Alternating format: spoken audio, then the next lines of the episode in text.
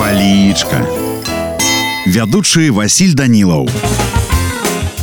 Прывітанне ўсім сябры сёння з вами разбярэм слова лагодны слоўнік дае наступныя тлумачэнні па-першае лагодны гэта дабрадушны ласкавы напрыклад Вася быў лагодным і непамятлівым на зло чалавекам пісаў мелеш помню маму у дні свят паружавелую гаманлівую і бясконца лагодную гэта уже марцінович па-другое слово выкарыстоўваецца ў сэнсе мяккі прыемны напрыклад лагодная усмешка лагодны настрой ну а калі казаць по-руску то слово лагодны азначае дабрадушны у мяне на сёння ўсё добрага вам настрою і нясумнага дня Палічка.